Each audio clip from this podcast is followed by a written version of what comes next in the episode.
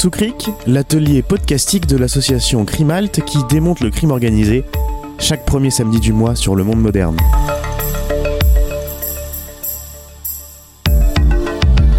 Une émission proposée et animée par Carole Rouault et Fabrice Risoli.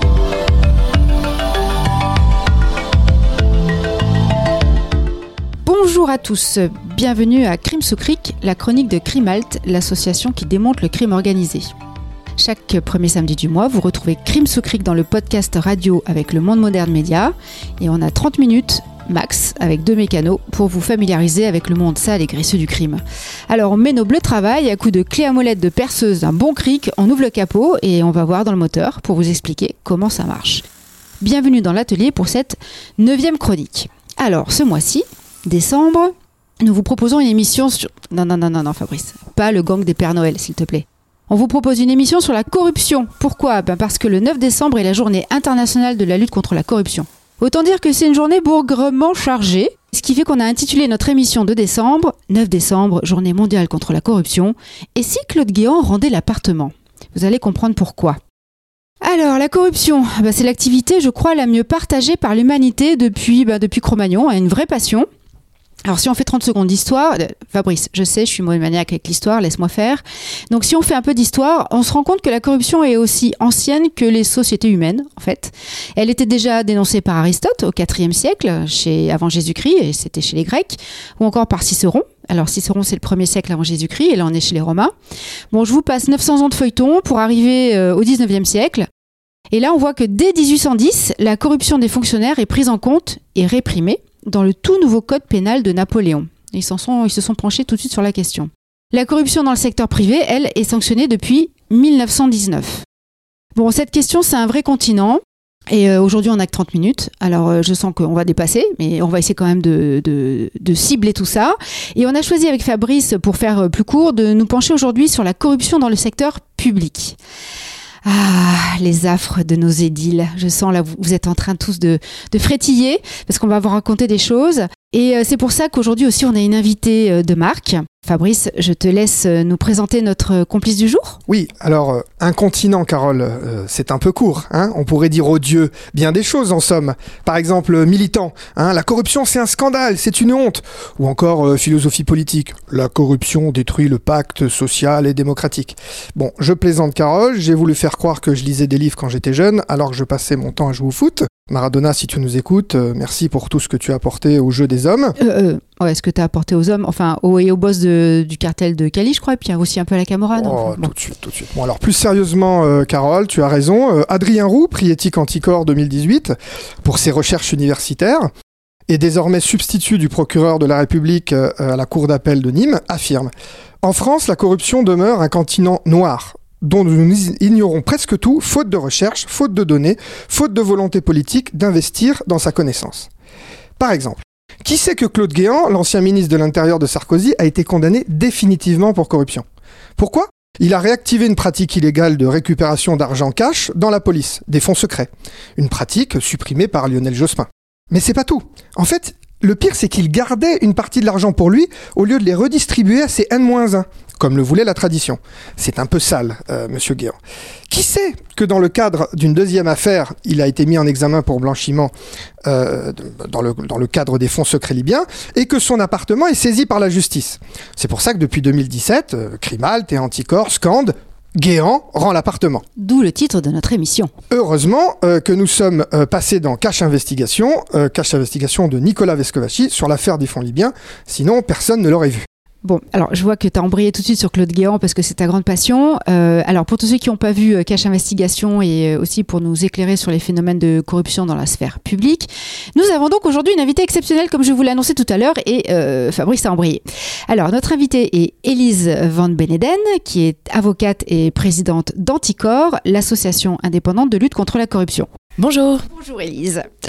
Alors, on a eu un petit temps de latence que je passe le micro, hein, vous, vous, saurez tout sur les coulisses. Alors, Elise Van Beneden a une connaissance de la corruption euh, de manière transversale, parce qu'elle est, elle, le connaît aussi bien sur le volet du droit, puisqu'elle est avocate en exercice, et aussi bien que sur le volet humain et de terrain, euh, tout simplement par son parcours de, citoyenne engagée et bénévole euh, au sein d'Anticor. Eh oui, c'est pour ça qu'on a donc invité Elise, et on va commencer par lui demander un truc simple mais qui est important pour tout le monde. La corruption, c'est quoi, Élise? Eh bien, la corruption, fondamentalement, c'est un abus de pouvoir.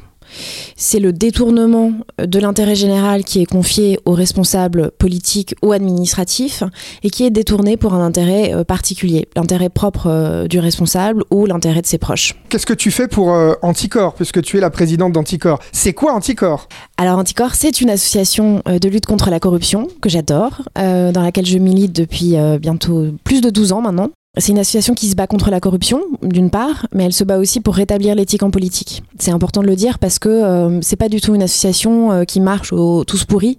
C'est un discours que nous on a toujours rejeté. Il y a des élus qui sont très bien aussi, et ceux qui sont pas bien, on s'en occupe. En tout cas, euh, sous l'aspect de la, corruption et des autres infractions à la probité. En fait, Anticor fait principalement du judiciaire, c'est-à-dire que on a des lanceurs d'alerte qui viennent nous voir ils nous apportent des dossiers euh, avec des preuves de, manquement à la probité. Et nous, on monte les dossiers et on porte plainte. On saisit le procureur de la République. Parfois, le, procureur agit, parfois, le procureur ne veut pas agir. Et parce qu'on a un agrément qui nous est donné par le ministère de la Justice, lorsque le procureur ne veut pas agir, parce qu'on est, pas, on est en désaccord ou parce que le procureur en fait euh, a pas forcément la liberté d'agir dans des dossiers qui sont, qui sont très compliqués politiquement, et lui, en plus, il est euh, hiérarchiquement soumis au ministère de la Justice, donc euh, il n'a pas forcément une grosse marge de manœuvre. Euh, il y en a qui y vont, mais c'est peut-être des héros. Il y en a plein pour qui c'est hyper compliqué. Donc dans ces cas-là, quand on est en désaccord avec le proc ou quand il veut pas y aller, ben nous, on a le, le pouvoir, le petit pouvoir de saisir un juge d'instruction mais ça change beaucoup de choses parce que euh, ce qu'on voit dans les dernières années, les 20 dernières années, 30 dernières années, c'est qu'il y a beaucoup d'affaires de corruption qui ont été enterrées. Donc en fait, Anticor intervient euh, pour empêcher que ces affaires soient enterrées ou pour les déterrer. Et justement, avant que tu nous parles peut-être des, des, grandes affaires d'Anticor et peut-être aussi de ses succès, est-ce que tu peux juste nous, nous redonner la définition de la corruption? C'est finalement assez un petit peu compliqué. Comment, quand, quand est-ce qu'il y a corruption? Alors, en fait, la corruption, c'est une infraction pénale qui est prévue par le Code pénal, mais quand on parle de corruption, généralement, on parle d'atteinte à la probité en général. Donc, en fait, il n'y a, a, pas que la corruption, il y, a la, il y a la corruption, il y a le, la prise illégale d'intérêt, il y a le détournement de fonds publics, euh, il y a la concussion. Ou concussion, c'est un. J'adore ce terme, mais alors je pense que peu de monde savent ce que, ce que c'est. La concussion, c'est le fait de, donner un avantage qui n'est pas dû ou alors euh, de recevoir un avantage qui n'est pas dû. Par exemple, il y a des règles de cumul des rémunérations pour les élus. S'ils respectent pas le plafond de ce cumul, ben, ils peuvent être poursuivis pour euh, concussion. Ou alors, euh, mettons, ben, on a un dossier qui concerne la Société Générale. C'est la très très connue affaire Kerviel. Et dans ce dossier, on est en train de, travailler le dossier parce que on pense que l'administration aurait dû recouvrer les sommes que la Société Générale a pensé être en droit de déduire du, fait de ses pertes dans l'affaire mmh. Et le fait que l'administration n'ait pas fait euh, tout le travail, peut-être, c'est une, euh, c'est une, une suspicion. Ça, ça pourrait aussi rentrer dans la définition de la concussion. Donc il y aurait corruption. Corruption si on prend l'acception euh, au sens large. D'accord, parce qu'on entend régulièrement parler de corruption euh, dans les, grands politiciens qui sont mis en examen, corruption passive, corruption active dans les marchés publics. Enfin, il y, a pas mal d'expressions qui tournent comme ça. Alors, euh, comment est-ce qu'on fait pour, pour comprendre les enjeux de, ces affaires? Oui, souvent il y a un corrompu et un corrupteur, la plupart du temps. C'est-à-dire que, bah, par exemple, dans la corruption, bah, il y a, y a l'élu qui accepte un avantage pour faire quelque chose alors que la seule chose qu'il devrait faire, c'est protéger l'intérêt général. Euh, et il y a la personne ben, qui va lui demander de l'aide. Et cette personne-là, c'est le corrupteur. On a le même schéma dans le trafic euh, d'influence, par exemple. On n'a pas ce même schéma juridique dans d'autres délits, c'est-à-dire que quand on prend la prise illégale d'intérêt, qui consiste à administrer une affaire pour le compte public euh, de l'État ou des collectivités, alors que soi-même on a un intérêt à ce que cette affaire se fasse, prends par exemple euh, modification du plan local d'urbanisme euh, qui euh, avantage telle personne qui a une maison qui tout d'un coup est constructible. Si cette personne qui est avantagée, c'est votre cousine, même si c'est un ami, vous ne devez pas prendre la décision en tant qu'élu puisque vous avez un intérêt personnel. Et là, l'intérêt, la jurisprudence dit que c'est un intérêt quelconque, donc c'est très large. Juste qu'en fait, quand il y a une, interférence entre l'intérêt général et un intérêt privé, bah, on se met en retrait. On vote pas, on participe, on participe pas au débat, euh, on n'est même pas présent. Tout ça pour protéger l'intérêt général. Et dans ces dossiers-là, il n'y a pas de corrupteurs au sens euh, propre. Il y a des personnes qui peuvent être euh, receleurs. C'est-à-dire que parce qu'ils sont avantagés, mm. ils peuvent aussi être poursuivis sur le recel. C'est la même chose pour le favoritisme. On a beaucoup de dossiers de favoritisme. Le favoritisme, c'est le non-respect du code des marchés publics, de la commande publique maintenant on a beaucoup de dossiers et là aussi, on, peut poursuivre les entreprises parce qu'elles ont euh, bénéficié sciemment d'actes qui sont qualifiables de favoritisme. Tout ça se passe devant les tribunaux, mais justement, euh, on parle d'élus. Euh, il y a un sondage, j'avais en, en, tête un chiffre d'un sondage Ipsos de 2017 qui disait que 83% des, Français interrogés pensaient que leur, leur personnel politique était corrompu. 83%, c'est énorme. Alors justement, combien est-ce qu'il y a d'élus qui, sont condamnés en France? Parce qu'on a avec la télévision, les médias, on a une, image euh, peut-être disproportionnée de la réalité. Ah oui, le, sondage, il est énorme et c'est bien le problème et c'est sur ça qu'Anticor intervient, c'est que en fait les citoyens ont plus confiance en leurs élus. Et dans un système euh, de démocratie euh, représentative, bah, en fait, la, la démocratie peut pas tenir si les citoyens n'ont pas confiance en leur élu et euh, ça crée de l'abstention et tout ça. C'est pour ça qu'on se bat aussi pour rétablir l'éthique, justement pour rétablir ce lien de confiance. Au sujet des condamnations, alors il y, a, beaucoup beaucoup d'élus en France, hein, donc euh, il y en a plein qui, qui, se comportent très bien. En juin, j'ai vu qu'il y avait un chiffre. En juin, 618 000 euh, élus, 618 000 personnes qui ont un mandat électif. Voilà. Donc c'est absolument énorme et sur, en comparaison sur ce chiffre-là, on n'a pas des chiffres très très récents, mais des chiffres de 2017 où on sait qu'il y a eu par exemple en 2017 338 poursuites dans des atteintes à la probité c'est rien non, c'est pas grand chose. On peut espérer que c'est parce que euh, tous les autres sont, sont probes. Euh, mais c'est vrai que c'est pas énorme et la machine a du mal à se mettre euh, en branle. Et mm, si on doit, on doit réfléchir aux causes de ça, il y a un manque de culture de l'éthique, très probablement. Il y a un article du Code de procédure pénale qui est l'article 40 qui est très peu utilisé, c'est-à-dire que normalement euh, tous, les, tous les élus devraient dénoncer au procureur euh, tout fait illégal. Oui, les fonctionnaires euh, devraient dénoncer. Oui. C'est un article qui est bien connu de beaucoup de lanceurs d'alerte. Voilà, bah oui, mais en même temps, il n'est pas très appliqué. Si cet article était appliqué en France, bah, en fait, il y a beaucoup d'affaires qui sortiraient beaucoup plus facilement. Donc il y a le fait de sortir les affaires. Vous parliez de lanceurs d'alerte, ben oui, en fait c'est encore très compliqué aujourd'hui en France d'être un lanceur d'alerte. Lanceurs d'alerte sont pas suffisamment protégés. Il y a une directive euh, européenne qui a été adoptée, qui est en cours de transposition en France. Donc euh, on espère qu'on aura une, protection euh, des lanceurs d'alerte qui est digne d'une vraie démocratie parce qu'il n'y a vraiment pas raison de, de raison de trembler devant les lanceurs d'alerte. Au contraire, il faut les protéger.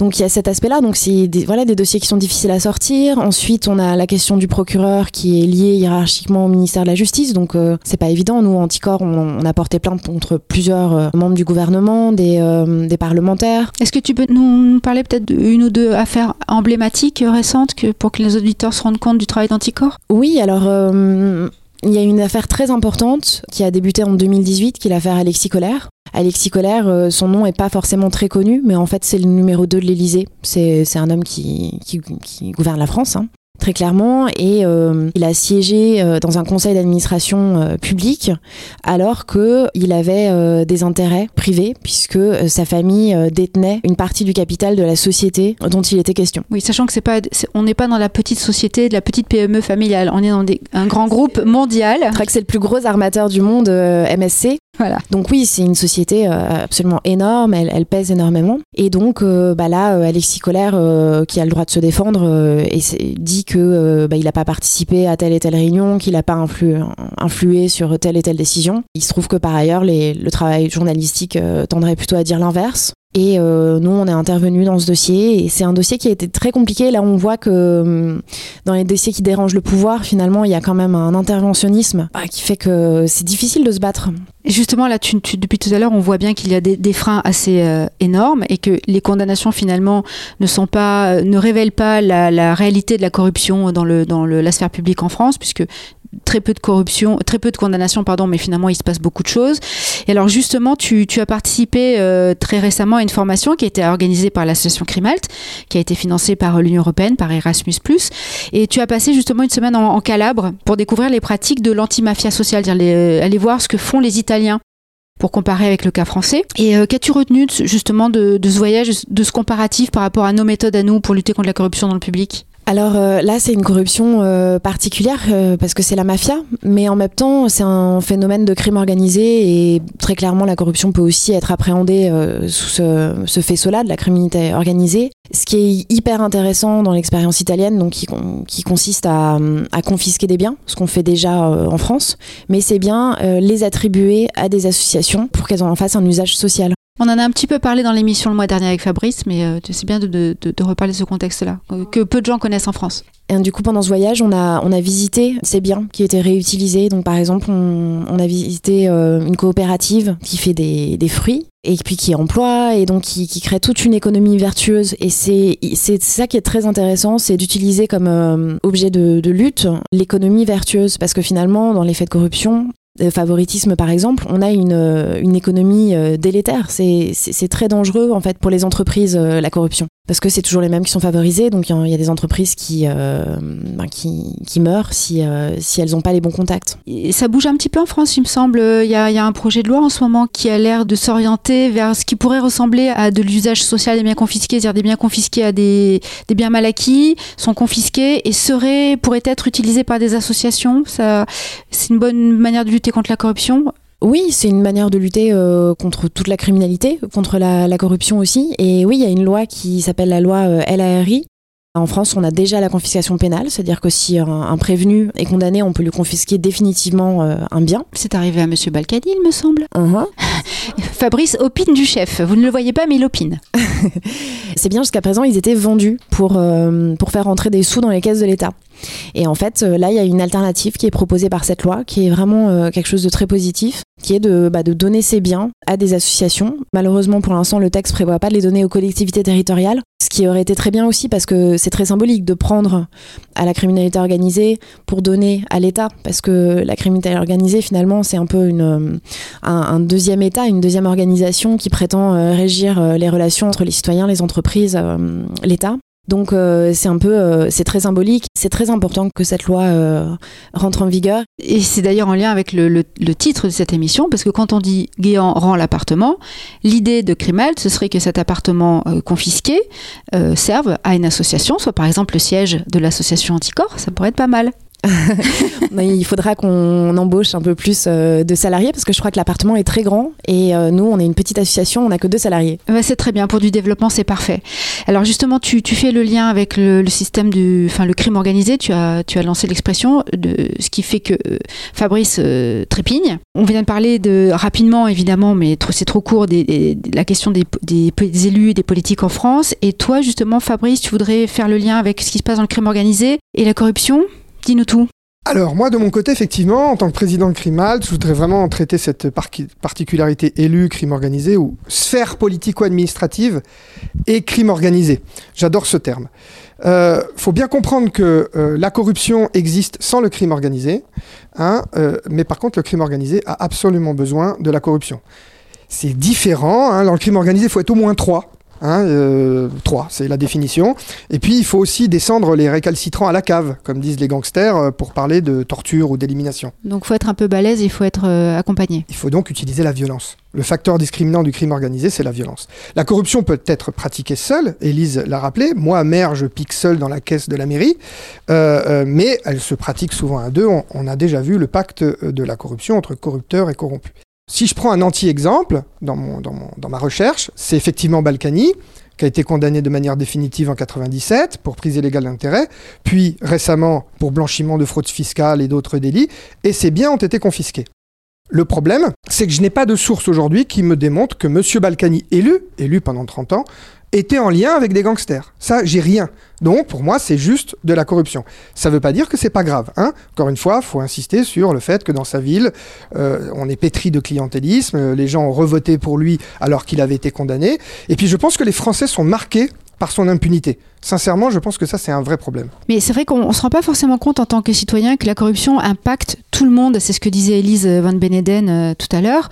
C'est qu'on est tous touchés et c'est bien pour ça qu'en 1999 euh, s'est tenue la, convention euh, pénale sur la corruption, le 27 janvier 1999. Et ils ont écrit, euh, ils ont écrit, je vous cite, la corruption constitue une, mena une, menace pour la prééminence du droit, la démocratie et les droits de l'homme, sape les principes de bonne administration, d'équité et de justice sociale, fausse la concurrence, entrave le développement économique et met en danger la stabilité des institutions démocratiques et les fondements moraux de la société. Rien que ça. Encore une fois, euh, j'insiste, il y a les élus, mais il n'y a pas que les élus, il y a tout ce que j'appelle la sphère politico-administrative. Et par exemple, à Crimalt, on aime bien parler, ça ne veut pas dire... Euh qu'on va faire tous pourris, on vient parler de la corruption dans les forces de l'ordre. Il faut quand même rappeler que Mediapart vient de sortir un article qui nous explique que le dernier grand gangster en cavale, 2011-2015, Jean-Luc Germany, pour ne pas le citer, lorsqu'il était donc en cavale, il avait accès à l'un des premiers gendarmes de France. Ce n'est pas rien. Et d'ailleurs, il n'y a pas de procédure. C'est-à-dire un des premiers gendarmes de France qui? Ben, euh, un responsable de la gendarmerie, je sais même Ah. plus son nom, non, c'est pas. Hein L'article est sur Mediapart, hein, c'est public. Bah, euh, lisez voilà. Mediapart. Moi, je connais Germani, Luciani qui parlait aux gendarmes. Voilà, moi, je connais le film, et, euh, et voilà. Euh, en 2010, lorsque la police judiciaire euh, arrête les Baresi Campanella, donc les plus grands gangsters de Marseille, après 18 ans de cavale. 18 ans, hein, il n'y a pas qu'en Italie, tout ça, les mafieux. Sur un yacht Rodriguez, pour ne pas le citer parce qu'il est condamné euh, aussi, eh bien, on apprend que le chef de la police judiciaire, en fait, du 36, euh, il a fallu euh, euh, qu'il s'y reprenne à deux fois parce que la première fois, les gangsters étaient prévenus par la police. On a des écoutes, d'accord? Donc Bernard Petit, ce policier en question, C'était chef de la PJ oui, c'était euh, le chef. Alors, pour, je voudrais être précis, je crois que c'était le chef du service de la lutte contre le crime organisé et la délinquance financière à Nanterre. Après, il est devenu chef de la PJ, mais quand il est devenu chef de la PJ dans son livre, Secret de flic, il nous apprend, je trouve ça drôle, qu'il a dû dormir dans une base militaire à Salon de Provence, parce qu'il connaissait un gendarme, honnête celui-là, bien sûr, qui lui a donné accès à un militaire, qui lui a dit, vous pouvez dormir ici. Parce que s'ils avaient dormi avec son équipe, toutes ces voitures qui débarquent de Paris, dans un hôtel marseillais, les gangsters auraient été prévenus. Ils étaient grillés. Hein, c'est quand même ça la France. hein. Donc je ne vous parle même pas de la lutte contre la drogue, hein, qui fait des policiers, pas tous, des porteurs de valises des trafiquants. Je pèse mes mots, hein, euh, rien que par le système du, cousin, de l'informateur, dont les policiers euh, n'ont que ce, ce mot à la bouche pour lutter contre les grands trafics, eh bien c'est l'informateur qui livre des infos sur son concurrent, euh, sur un adversaire, en échange de son impunité. Donc déjà, pour moi, ça c'est de la corruption, entre parenthèses. Mais on a des affaires jugées définitivement, affaire Néret, condamnation définitive. Euh, a Anéré, juste redis-nous rapidement. le grand, policier de Lyon condamné pour avoir accepté des faveurs euh, de gangsters, euh, etc. En fait, il est un peu tombé dans le piège. Au début, il faisait ça juste euh, par la pratique du cousinage, et après, en fait, ils l'ont vraiment acheté. Il est tombé dans le piège de l'argent, à mon sens. On a l'affaire François Thierry qui n'est pas jugé, mais enfin, on sait très bien déjà que ce grand policier de l'octrice, en fait, importait lui la drogue. Alors l'octrice, redis-nous. Euh, l'Office central de lutte contre, enfin la répression contre le trafic de stupéfiants, qui- Mhm. qui, a- qui a changé de mot, qui s'appelle OFAST. L'idée, c'est que, ben, on fait des grandes cargaisons nous-mêmes pour qu'on on les arrête nous-mêmes. Donc en fait, on organise le trafic pour arrêter le. Enfin, c'est- c'est- Mais on attends. marche sur la tête. Alors là hein. tu, là, tu nous parles de la police. Ce sont des, des fonctionnaires, euh, tout à fait. Mais ils sont où nos politiciens corrompus dans ce que tu viens, racontes viens, j'y viens, Ah. Alors, le crime organisé a besoin des élus pour avoir des informations. Personne n'en parle, sauf Thierry Colombier, dans son livre La French Connection et d'autres. Il parle de veille informationnelle. C'est-à-dire les gangsters sont extrêmement à l'affût des lois, de qui va devenir ministre, de qui est l'élu, de comment il vit, etc. Ça, c'est très important. Le crime organisé a besoin des élus pour conditionner la loi, évidemment. Et le crime organisé a besoin des élus pour obtenir des marchés publics. Voilà. Le problème en France, c'est que quand on a des liens entre élus et membres du crime organisé, ce n'est pas démontré dans un tribunal. On ne les juge pas ensemble. Donc attention à la diffamation. hein. Mais quand même, je vais vous donner quelques exemples. Je pense qu'il manque un délit associatif où on pourrait juger ces personnes dites différentes. L'élu, le gangster, le complice, l'architecte. On en a parlé le mois dernier. C'est le délit d'association mafieuse. Ça, ça n'engage que toi. Euh, dans la dernière affaire de Nice, quand même, là, là, cette semaine, alors, une figure historique du milieu niçois, des importants trafiquants internationaux, un retraité du grand banditisme qui organise des évasions par hélicoptère à Amsterdam, un restaurateur condamné pour avoir tiré sur son voisin, bon, les tenanciers de cercles de jeux euh, clandestins à Nice, euh, mais des membres politiques administratifs des communes de Mougins, Menton, Valbonne, un policier, un patron de restaurant, un agent immobilier, un ancien directeur de police municipale, un couple qui tient une fromagerie, un élu d'opposition à Menton. Tous ces gens, tu vas voir qu'à la fin, ils vont être jugés séparément, que l'association de malfaiteurs, ce truc fourre-tout, ne sera jamais euh, retenu pour les élus comme il a déjà été éliminé pour Guérini. Donc, ça va pas donner une sensation de euh, criminalité organisée en lien avec la corruption. Guérini, dont, euh, redis-nous aussi, c'est là on est à Marseille. hein. Alors, on arrive à l'affaire Guérini, euh, par exemple, euh, c'est-à-dire que euh, quand on prend l'affaire Guérini qui n'est pas jugée, elle va avoir lieu au mois de mars 2020, donc présomption d'innocence. Simplement, présomption d'innocence, tout citoyen peut lire les livres des journalistes qui ont écrit sur cette affaire. Xavier Monnier, Philippe Pujol, Jean-Michel Verne, Mars Actu, ils écrivent tous, et ils n'ont pas été condamnés pour diffamation, que les plus grands gangsters de Marseille, les mêmes, avaient des liens au moins économiques avec les frères Guérini, soit donc Jean-Noël Guérini, président du conseil départemental euh, des Bouches-du-Rhône, soit son frère, entrepreneur, donc avec des entreprises qui appartiennent aux gangsters dans le bâtiment, dans la sécurité, en cavale 19 ans. Donc on voit bien que on a un problème par exemple à Marseille, euh, historique, hein, et qu'on n'a pas le délit associatif qui permet de lutter contre ça. Je vous prends un autre exemple parce que là c'est récent, mais si on fait l'histoire, Marseille c'est les années 30, c'est Simon Sabiani, élu, et des gangsters, Spirito et Carbonnet. Ils sont jamais jugés ensemble. Après la Seconde Guerre mondiale, c'est Nick Venturi, gangster corse, qui a son bureau à la mairie de Marseille, avec Defer, qui deviendra ministre de l'Intérieur. Attends, là on a corruption politique additionnée à du crime organisé. Donc en gros en Italie on appelle ça mafia. Ah mais ça donc oui c'est vrai pardon ça n'existe pas en France oui. oui. Ben oui, ben je revois nos auditeurs à notre podcast du mois de novembre. Hein, on tourne un petit peu en boucle. La Nick maf- Venturi a été condamné pour des délits d'atteinte à la probité. Fausse facture, escroquerie, faux bilan. Mais il est un gangster, il est en lien avec des gens qui ont un fusil. Et lui-même, eh ben, ces gens-là ne sont pas jugés ensemble. On peut prendre d'autres exemples. hein. Dans l'affaire Pasqua, jugé définitivement, ancien ministre de l'Intérieur, il est condamné pour financement illégal de campagne électorale par un casinotier, Michel Thomy, d'accord? Donc un, propriétaire de casino. un propriétaire de casino euh, qui, qui voulait une autorisation pour un casino, donc il passe par le ministère de l'Intérieur pour avoir son autorisation de casino, et en échange, il lui donne de l'argent pour sa campagne. Les deux seront condamnés pour des délits d'atteinte à la probité, sauf que Michel Thomy ne cache pas sa proximité avec la Brise de Mer, la plus grande organisation corse criminelle que certains même qualifient de mafia. Il a protégé la cavale de Jean-Luc Germani, celui dont on a déjà parlé. En Italie, Germani, gangster, Tommy, moitié gangster financier, élu, égale mafia. Et il n'y a pas que dans le Sud. Je voudrais vraiment revenir sur l'affaire Patrick Malik, ancien entrepreneur du BTP près de Forbach. Il dénonce un système présumé de corruption. Il subit des violences de professionnels, incendie de la voiture, menaces verbales, visite dans la maison quand la famille est là. Mhm. Pourquoi la GIRS n'a jamais été saisie malgré les demandes répétées d'anticorps? GIRS, C'est juridiction interrégionale spécialisée, qui est en gros le truc qui a été créé, qui est plutôt pas mal pour lutter efficacement contre le crime organisé. Un pool de magistrats compétents, avec des spécialités, etc. Mais bref, si on cherche pas, on trouve pas. Ça, c'est ce que je pense. Donc, pour conclure, le crime organisé et les élus existent dans les livres, mais il manque, à mon avis, un instrument de lutte efficace contre cette corruption si particulière. Alors là, euh, ceux qui luttent, bah, ce sont les citoyens, avec notamment l'association Anticorps. Donc euh, je, vous euh, invite, si vous vous intéressez à ces questions, à, adhérer et à aller regarder sur le site d'Anticorps parce que vous, verrez d'ailleurs toutes les, affaires qui sont menées en ce moment. Il y a beaucoup de choses. Et Élie, on te repasse le micro peut-être pour un mot de conclusion. Oui, je suis d'accord avec euh, ce que disait Fabrice. Euh, je pense que pour lutter efficacement contre la corruption, il faut euh, cartographier, il faut comprendre les réseaux et cartographier les, auteurs, les acteurs de, cette corruption. Et qu'effectivement, après, il faut avoir un, délit qui permette de, bah, de poursuivre tout le monde ensemble. Et ça, ça veut dire notamment qu'il faut de l'investigation. Il faut que les journalistes s'intéressent à ces questions-là et qu'ils cartographient tous ces réseaux.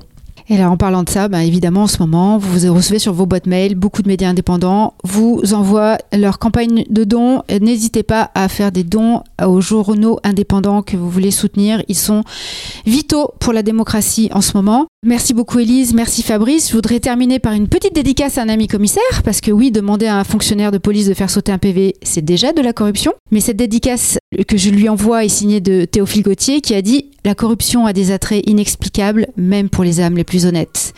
C'est à réfléchir. Chers auditeurs de Crime sous Cric, nous aurons le plaisir de vous retrouver le 2 janvier, frais comme des gardons, pour la première diff de la prochaine euh, émission de 2021, du coup déjà. Que la force soit avec vous pour finir cette foutue année 2020. Je crois que tout le monde est d'accord. En 2021, ensemble, on vous immunisera contre les crimes organisés. Enfin, on essaiera parce que le vaccin, il sera pas prêt de sitôt. Merci à Alexis Poulain de nous accueillir sur Saison Numérique. Merci à Antoine Gouritin pour son bichonnage sonore. Et pour plus d'infos sur le crime organisé et sur l'association Crimalt, rendez-vous sur le site crimalt.org. On vous donnera toutes les infos et les refs euh, de cette chronique. Merci encore à Elise Van Beneden et à Anticorps, pareil, anticorps.org. En ligne, vous avez plein d'infos, vous pouvez adhérer, vous pouvez faire des dons. Et bonne fête de fin d'année, bonne fête généreuse et citoyenne à tous.